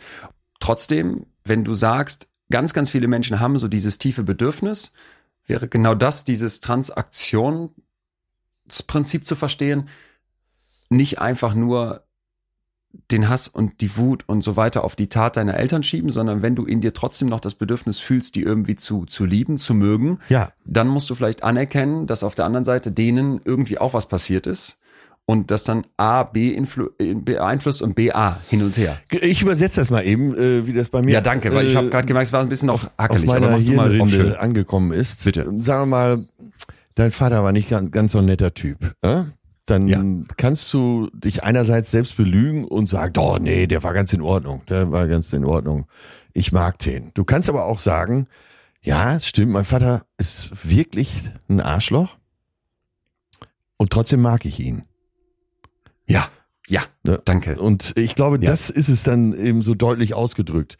Und ja. äh, das können wir mit vielen Sachen eben lernen. Aber bleiben wir bei den Eltern, äh, weil auch da spüre ich jetzt so äh, bei allen so ein gewisses Verständnis, weil es gibt immer irgendwas, was dir an deinen Eltern oder an deinen Geschwistern, an deinen Freunden, an deinen Kollegen nicht passt. Und das musst du nicht verleugnen. Und je klarer du ja. das benennen kannst, desto klarer kannst du dich auch dazu bekennen, äh, die eben trotzdem zu mögen. Mhm. Oder auch nicht zu mögen, mhm. aber mit diesem Nichtmögen, mit denen eben umzugehen. Ne? Wenn du sagst, meine Mutter und ich zusammen Katastrophe, aber wenn wir uns so viermal im Jahr sehen, dann ist das eine feine Sache. Ja, wo ist das Problem? Vielleicht noch nicht mal das. Also ja, bin ich total am Start, aber vielleicht noch, muss es noch nicht mal sein, viermal im Jahr ist es irgendwie dann schön, sondern meine Mutter, totale Katastrophe. Ja. Und selbst wenn wir uns nur viermal im Jahr sehen, gibt's sofort wieder Streit. Ja. Aber irgendwas in mir will diese Mutter noch mögen. Ja. Ja. So, weißt du, was ich Ja, meine? ja, und dann hast du es aber für dich auch benannt. Dann weißt du, wo du stehst und drückst das nicht weg und äh, musst dich selbst belügen und sagen, na ja, die ist ja eigentlich doch ganz in Ordnung. Nee, du findest, findest das nicht und magst sie trotzdem. Ja, Ja. Und dieses wäre jetzt also der erste große Schritt, den sie vorschlägt, Transactions, ne, Transaktionen zu akzeptieren. Nicht A ist einfach nur verantwortlich für B, sondern B im Zweifel auch für A. Äh, Alles hat einen, einen Grund. ja, Ja, Ja. Sie sagt, sie schreibt, there's a reason for every action. Ja. Es gibt einen Grund für jede Aktion, für jede Handlung. Und wenn du das ähm, für dich annehmen kannst und sagen kannst, yo, ich finde meine Eltern echt scheiße, weil die echt Fehler gemacht haben und echt doof waren, aber irgendwie will ich die auch mögen, könnte dir dabei helfen, dass du dieses Transaktionale akzeptierst und sagst, vielleicht gab es irgendeinen Grund für das Verhalten, das die an den Tag legen. Und damit muss ich es nicht entschuldigen, damit muss ich dem kein Verständnis gegenüberbringen, damit muss ich es schon gar nicht gutheißen, aber vielleicht habe ich verstanden, warum das so ist. Und das wäre für sie so ein, für Marschalina ein ganz wichtiger Schritt, ja, um ja, dieses dialektische, dieses mit Widersprüchen im eigenen Leben zu leben, ja. Und, das hinzukriegen. und ja, genau. Ja. Und da ist jetzt, über dieses Beispiel finde ich, ist jetzt sehr klar geworden, was mit der Akzeptanz in dieser Therapie eben auch gemeint ist. Genau. Du öffnest die Augen für das, was wirklich ist. Genau. und kannst dich dann entscheiden, dich davon weg oder äh, in welche Richtung du dich bewegst. Ja. Ah, sehr plastisch, ja. Finde ich gut. Vier große Hebel haben wir angekündigt. Der nächste, jetzt der zweite. Das wird jetzt immer wieder mal so sein, dass wir sagen, ah, okay, Elemente davon kennen wir schon, aber ich finde gerade, weil das am Anfang, als wir gestartet sind, vielleicht mit dialektisch und diesem dieser Situation von dem Alkoholiker, der einerseits sich verändern will, andererseits das nicht hören möchte, das ist ja erstmal nicht ganz einfach zu greifen. Ich finde, es wird immer klarer. So, und der zweite große Hebel ist jetzt Und-Sätze. Sie Ja. schlägt Und-Sätze vor. Also sie sagt, wir müssen uns bewusst werden, ne, dass es gegensätzliche Pole, Widersprüche in uns drin gleichzeitig existieren können. Ja. Also ich akzeptiere eine schwierige Situation, Mhm. ich habe ein Alkoholproblem, Mhm. und möchte trotzdem handeln, diese Situation verändern.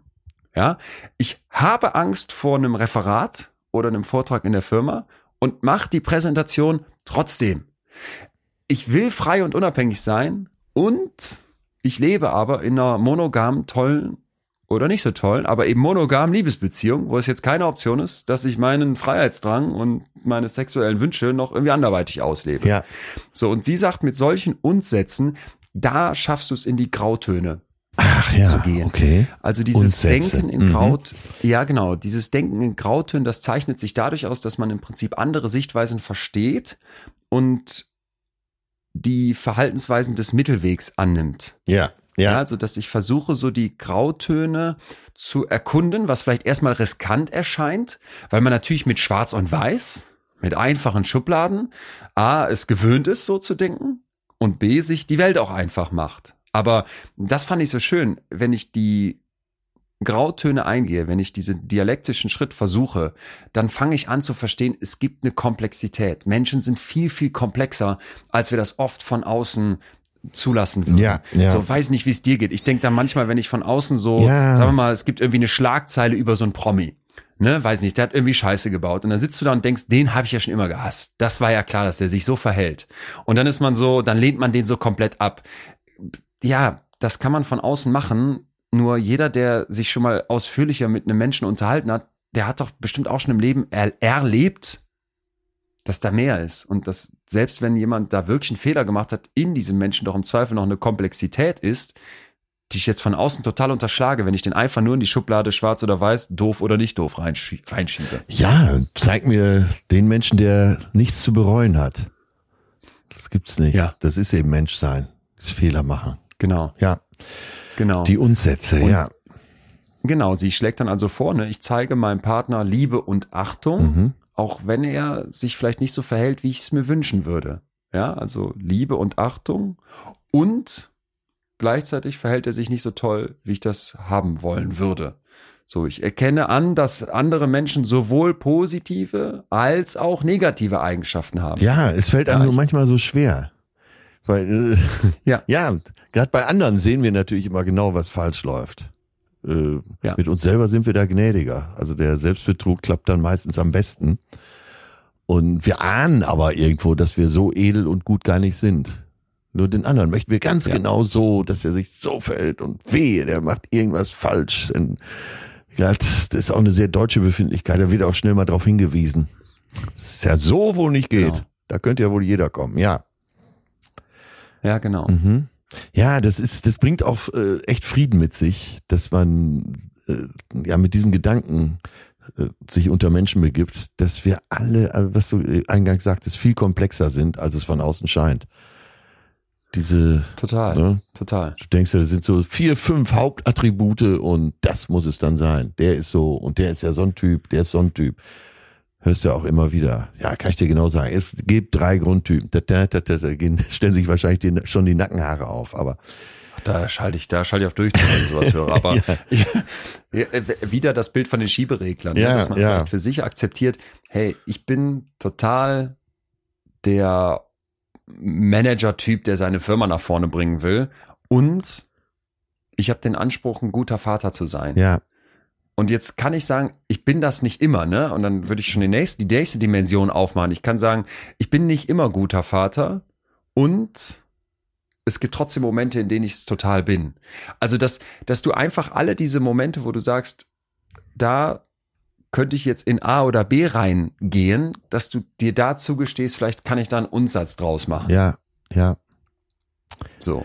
Und ich glaube, das ist etwas, wo wir, wenn wir versuchen, mit Widersprüchen klarzukommen, jetzt diesen dialektischen Punkt einen Schritt weitergebracht hätten, Mhm. indem wir sagen, um die Synthese hinzukriegen, wäre es wichtig, dass ich in meinem Kopf ein sowohl als auch ein und zulasse.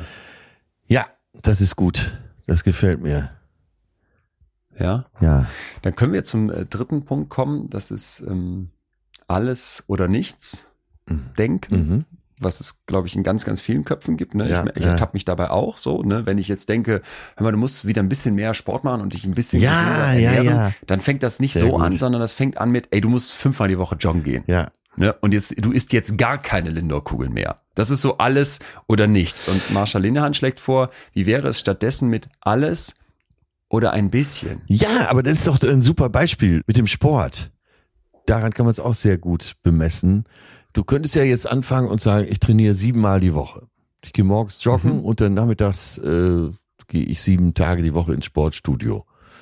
Oder aber du sagst, ja komm, seien wir mal ehrlich, das schaffe ich nicht. Ich akzeptiere das an mir, dass ich das nicht schaffe. Ich mache zweimal die Woche Sport. Ja. Ne? Und dann äh, ist das eben nicht alles oder nichts. Das wäre die Alternative. Ne? Ich schaffe nicht siebenmal, also gehe ich gar nicht.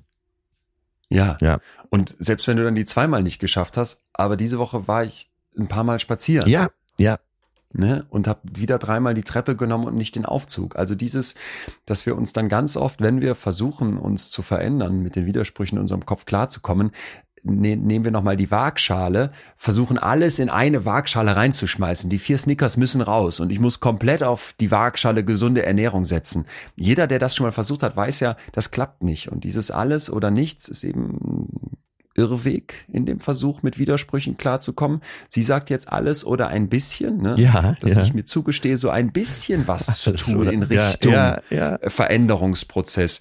Das ist doch etwas, was dich im Prinzip dem großen Ziel, da was zu verändern, für dich zu verbessern, im Zweifel viel, viel näher bringt. Ja, Ja, dann nehmen wir das Ähm, Berufliche, dass du, natürlich kannst du immer noch mehr machen. Aber du kannst auch sagen, nee, ich, äh, ich weiß, dass ich noch mehr erreichen könnte hier, aber ich will das gar nicht. Ich, äh, ich will nicht erste Bundesliga spielen, mir reicht die zweite. Ja. Das ist ja vielleicht auf unterschiedlichste Art bei uns beiden drin. Du äh, mit deinem Fleiß, mit deiner Akribie, mit äh, dem, wie genau du alles nimmst und, und wie, welchen gewissen Perfektionismus du auch möchtest. Ich mit meiner äh, teilweise sehr chaotischen Art, die mir auch manchmal sehr auf den Sack geht, die mir selbst sehr auf den Sack geht. Und trotzdem müsste, muss ich, also ich, klar, jetzt haben wir das mal wieder, streng genommen bin ich etwas älter als du. Äh, Das haben wir lange nicht ja, aber wirklich lang nicht gesagt. Und äh, ja, mittlerweile habe ich das nicht nur akzeptiert an mir, ich mag das. Ich mag das auch an Mhm. mir. Also wenn es äh, wenn's Mhm. drauf ankommt, bin ich auch da. Dann bin ich auch in den Startblöcken und äh, konzentriert. Aber ansonsten mag ich auch diese chaotische Seite an mir. Und ja, Ja. Das, Äh, Also für, für mich ist das oft so, genau, dieses, was du gerade beschreibst. Wenn ich so merke, ähm, auf der anderen Seite, ey, da bist du wieder so, da machst du wieder 110 Prozent, obwohl 80 Prozent völlig reichen würden, dann könnte ich jetzt in meinem Kopf sagen, Ja, ich will ja. nur noch 80 Prozent geben. Ja, aber wenn ich statt 110 Prozent es schaffe, mal ein bisschen Gang rauszunehmen, ein bisschen mehr Muße und Ruhe da reinzubringen, was oft meinen Projekten total gut tun würde, Ja. dann reicht es doch vielleicht, wenn ich sage, ich brauche jetzt nicht von 110 Prozent runterzuschrauben auf 80, sondern vielleicht schaffe ich es mal statt 110 107 Prozent. Ja. So, das jetzt ein, also es klingt jetzt wieder so nach Performance, aber so meine ich das gar nicht. Ich habe zum Beispiel öfter so Situationen, Ja. wo ich merke, da, also wenn man einen Konflikt mit jemandem hat, ne, kann man sich jetzt ganz verschiedene Sachen vorstellen. Mit, mit Mutter. So, weiß ich nicht. Mutter wünscht sich, dass du dich öfter meldest. Du hast einen, einen Kumpel, wo du das Gefühl hast, ey, irgendwie so im Laufe der Jahre sind wir ein bisschen auseinandergedriftet und da gab es jetzt ein paar Situationen, da hatte ich so das Gefühl, da warst du, da nimmst du alles, aber bist gar nicht dankbar dafür. Dann finde ich, kann man oft in solchen Momenten denken, jetzt brauchst du ein alles oder nichts. Ich brauche jetzt das große Ja. klärende Gespräch mit Mutter. Ich muss den gordischen Knoten zerschlagen. Ich muss mit meinem Kumpel da die Freundschaft beenden Ja, oder ja, wir ja, richtig sehr gut. close sein wie im Studium. Nein, so vielleicht schaffst du es mal in dem Gespräch deiner Mutter zu sagen, hey, mir ist aufgefallen, und dann beschreibst du das und nennst mal so ein, ein Stück weit, was, was, was dich da umtreibt und mit dem Kumpel würdest du mal quatschen und sagen, hör mal, ich hatte die letzten drei Mal das Gefühl, da habe ich dir den Gefallen gegeben, du hast mich da angerufen, dir beim Umzug zu helfen Ja. und dann wolltest du da noch von mir einen Rat, als es in deiner Beziehung nicht lief. Und ich, es kommt so gar nichts zurück, du meldest dich gar nicht sonst mal bei mir, ob wir einfach mal ein Bierchen trinken. Und ich habe schon so oft Ja. erlebt, dass wenn man diese kleinen Schrauben angeht, statt der großen 180-Grad-Wende, dass man dieses, ich brauche gar nicht alles, sondern ein bisschen reicht schon, Ja. dass das oft viel eher zu so einer Synthese dann geführt hat, ne? Aber dann noch als kleinen Ratschlag obendrein, bleib bei dir, wenn du so ein Gespräch führst. Dass du vielleicht deinem Kumpel auch sagst oder deiner Freundin, du, wir haben doch eigentlich so ein tolles Verhältnis und äh, so eine tolle Freundschaft über die Jahre. Aber was mich wirklich jetzt mal stört, ähm, und dann lässt du es erstmal bei dir und hast ihn nicht sofort entwertet. Ne? Also wenn du sofort reinstartest, hör mal, ich muss mal was sagen, mich Ja, ja. stört das und Okay, das und das. verstehe. Beschreib Ja. erstmal, äh, was du wirklich magst.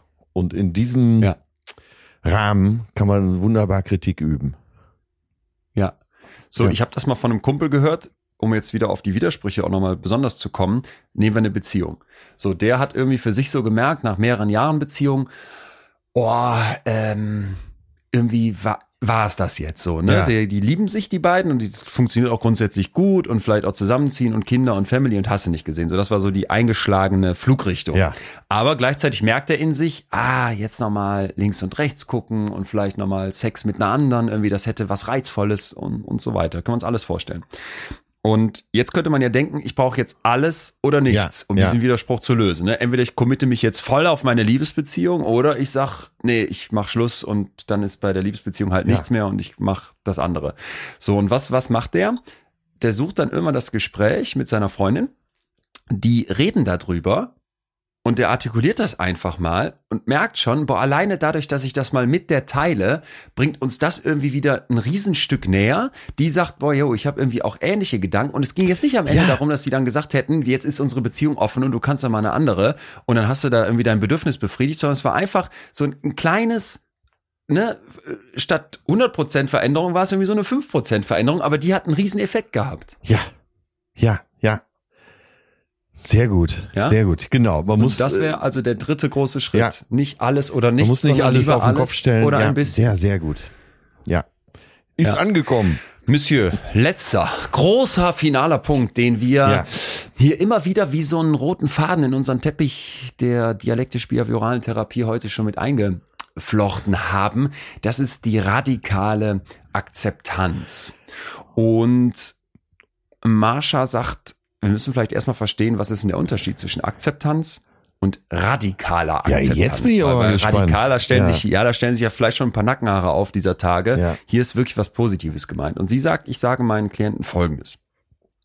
Akzeptanz, das ist, wenn ich anerkenne, wenn ich wahrnehme, was die Fakten sind, was Wahrheit ist. Ne? Ja. Und dann loslasse und nicht mehr gegen diese Realität kämpfe.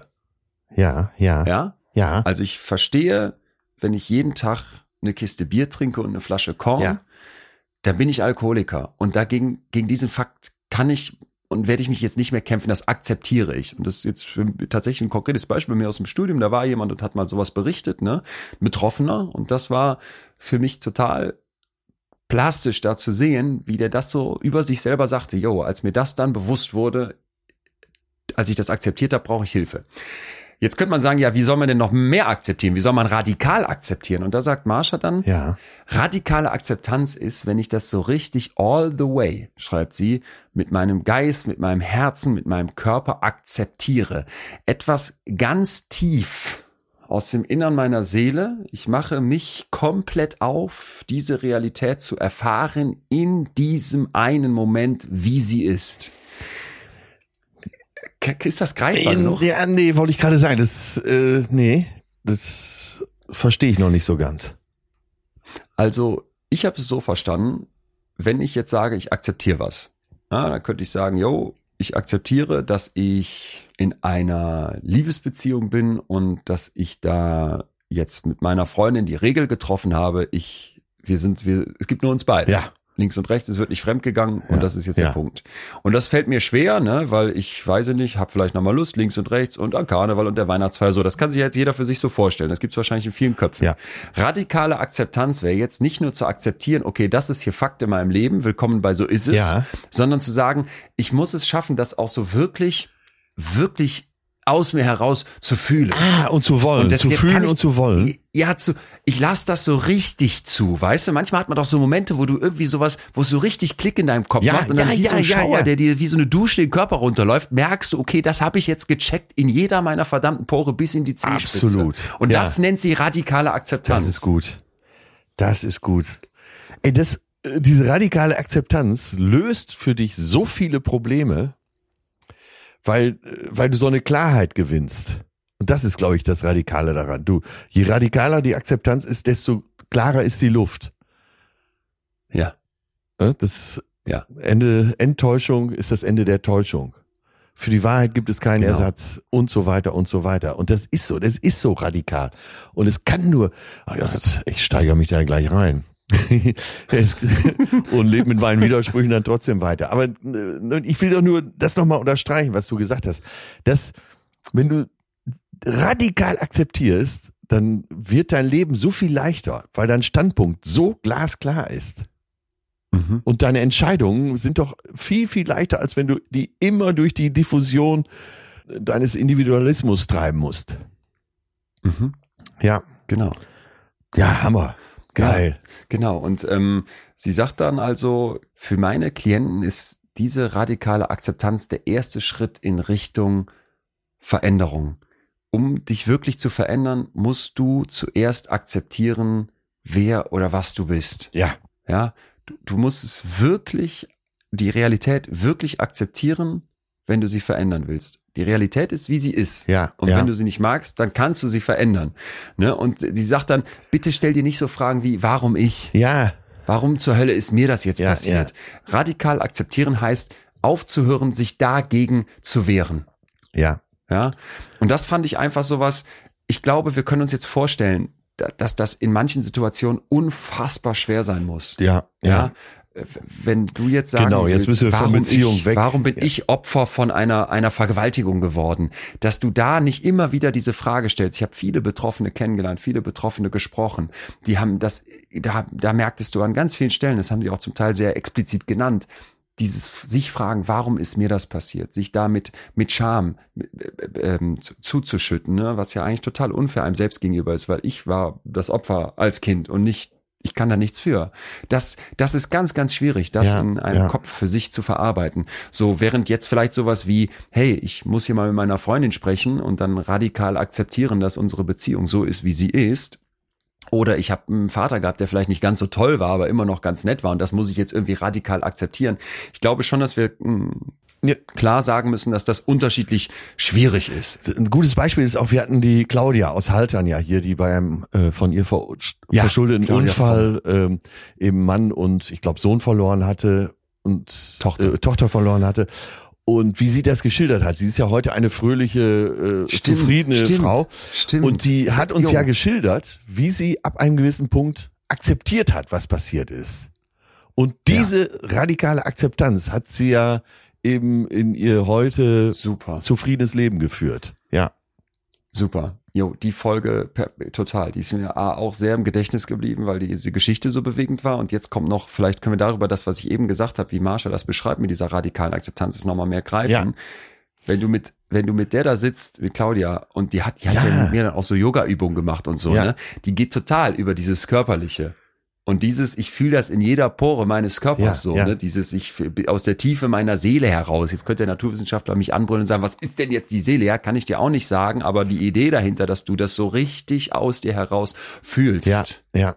Nicht einfach nur verstanden hast, das ist die Realität, meine Tochter ist gestorben, mein Mann ist gestorben, sondern das wirklich aus dir heraus fühlst, das wäre radikale Akzeptanz. Und hier schließt sich eigentlich ganz schön der Kreis Ja. zu unserem Anfang, ne? Ja, als wir ja. gesagt haben, der Klient kommt da in die Praxis bei ihr und sagt jetzt, wie, Sie wollen mir nicht helfen. Ja.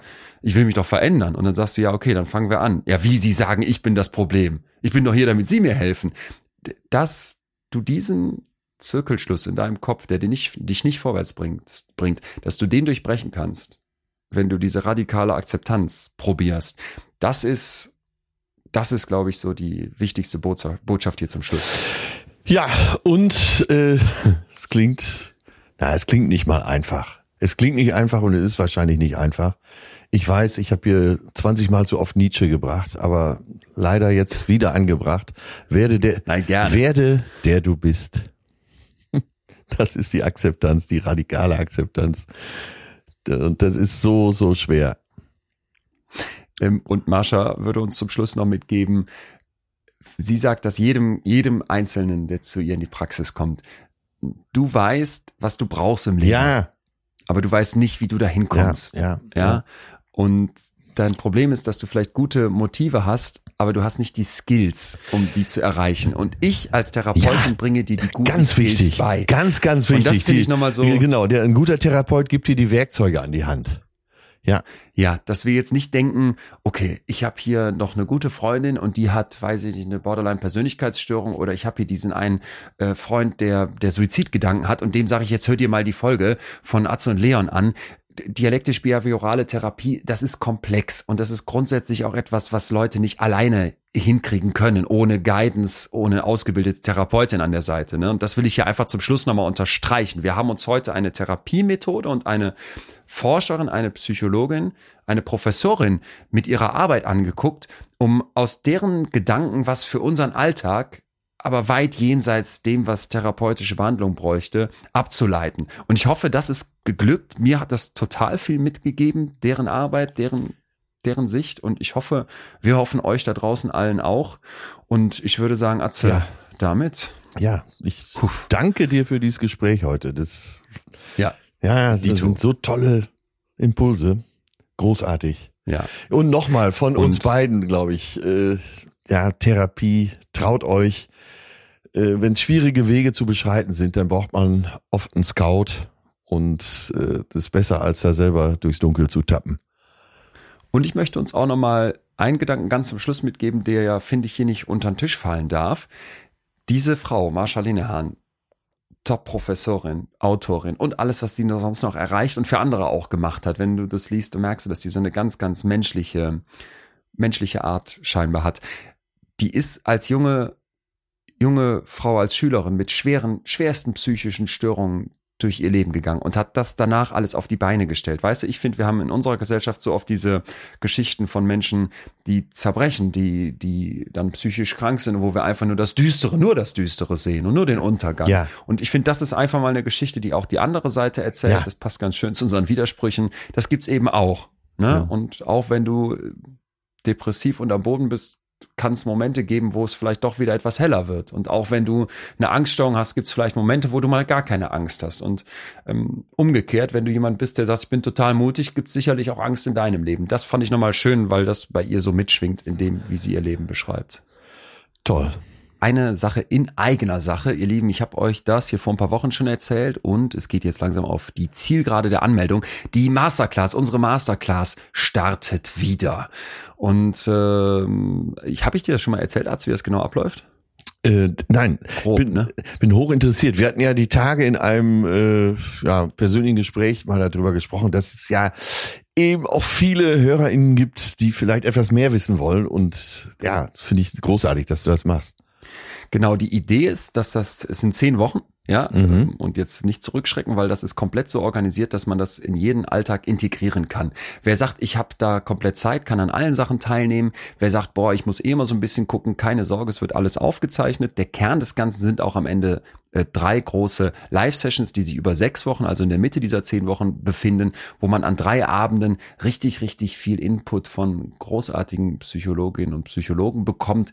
Mit denen zusammen habe ich im Prinzip so ein komplettes Programm auf die Beine gestellt, also wirklich zehn Wochen intensiv Psychologiekurs. Es Ja. gibt kleine ähm, Tandem-Calls, das musst du dir so vorstellen, angeleitet durch, oder vielleicht sage ich es noch einmal anders beschrieben, wie es anfängt. Du kriegst erstmal ein Paket von uns geschickt, so ganz in Ruhe. Da kriegst du ein Workbook drin, das ist ausgedruckt mit vielen, vielen Infos schon. Da wirst du richtig an die Hand genommen, was sind so die Schritte, die du jetzt in diesen zehn Wochen durchgehen wirst. Und um mal ein Beispiel zu geben, neben den Live-Sessions, wo man wirklich in einem Online-Seminar ganz, ganz viel zu verschiedenen Themen mitbekommt, gibt es Ja. eben auch diese Tandem-Calls, wo man mal mit jemand anderem aus dieser Gruppe dann Ah, okay, verstanden. äh, quasi angeleitet durch uns zu verschiedenen Themen sprechen kann. Ne? So was sind deine Ängste im Leben, Das was klingt interessant, um. ja.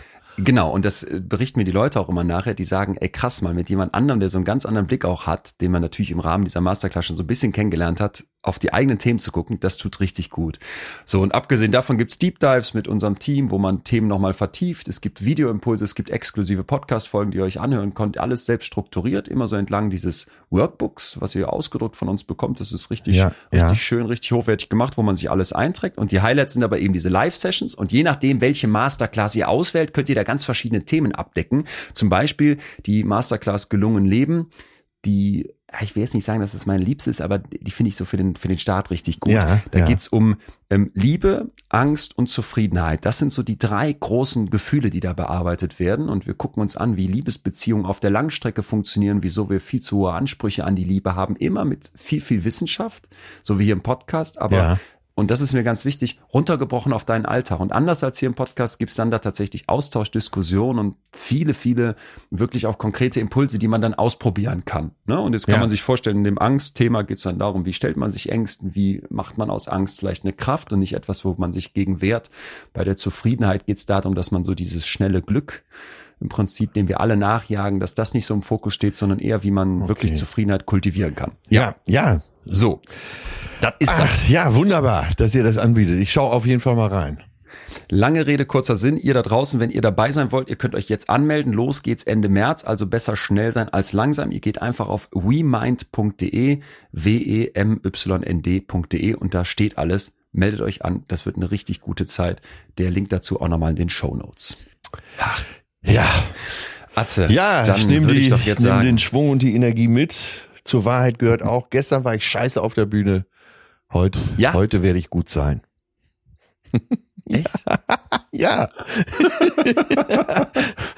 Und wenn nicht, akzeptierst du das? Nach unserem heutigen kleinen Diskurs, Ich- dass es beides geben kann. Oder? ja, aber ich akzeptiere auch, dass Ja. ich etwas mehr tun muss. Okay. Also, mein Lieber. Ja, dann müssen wir uns, müssen wir uns ähm, nächste Woche hier wieder mit einem kleinen Update äh, bitte von dir versorgen lassen. Ja, Abgesehen ja. davon, gehen Küsse von mir raus an dich. Ganz viel Spaß heute Abend. Wir danken euch allen da draußen wie immer dafür, dass ihr hier so am Start seid, dass ihr unsere kleinen Folgen so begleitet. Falls ihr diesen Podcast noch nicht abonniert habt, tut das doch. Ihr klickt einfach in eure App aufs Abo und falls ihr uns mal eine Bewertung da lassen wollt, wir lesen die tatsächlich alle. Schreibt uns doch mal, was gefällt euch hier? Wir freuen uns auch über kritisch-konstruktives Feedback. Genau, Und auf allen haben wir, Kanälen, äh, ganz egal, Instagram, Kanälen. Mails, wir lesen das.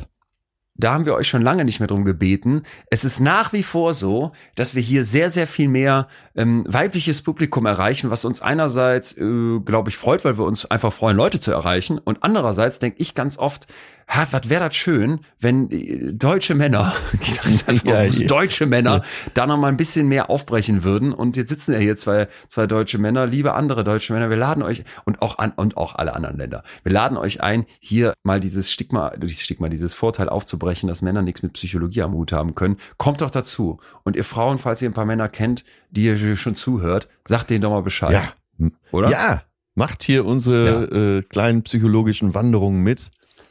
Ah, da fällt mir schon wieder ein Name ein, die Wandervögel.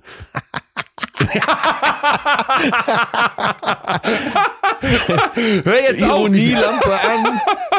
Oi, oi, oi. Ja, ich drück dich, mein Lindor-Bär. Tschüss. Ja, Küsse, Küsse. Bis dahin. Tschüss, tschüss. Das war Betreutes Fühlen. Der Podcast mit Atze Schröder und Leon Winscheid. Jetzt abonnieren auf Spotify, Deezer, iTunes und überall, wo es Podcasts gibt.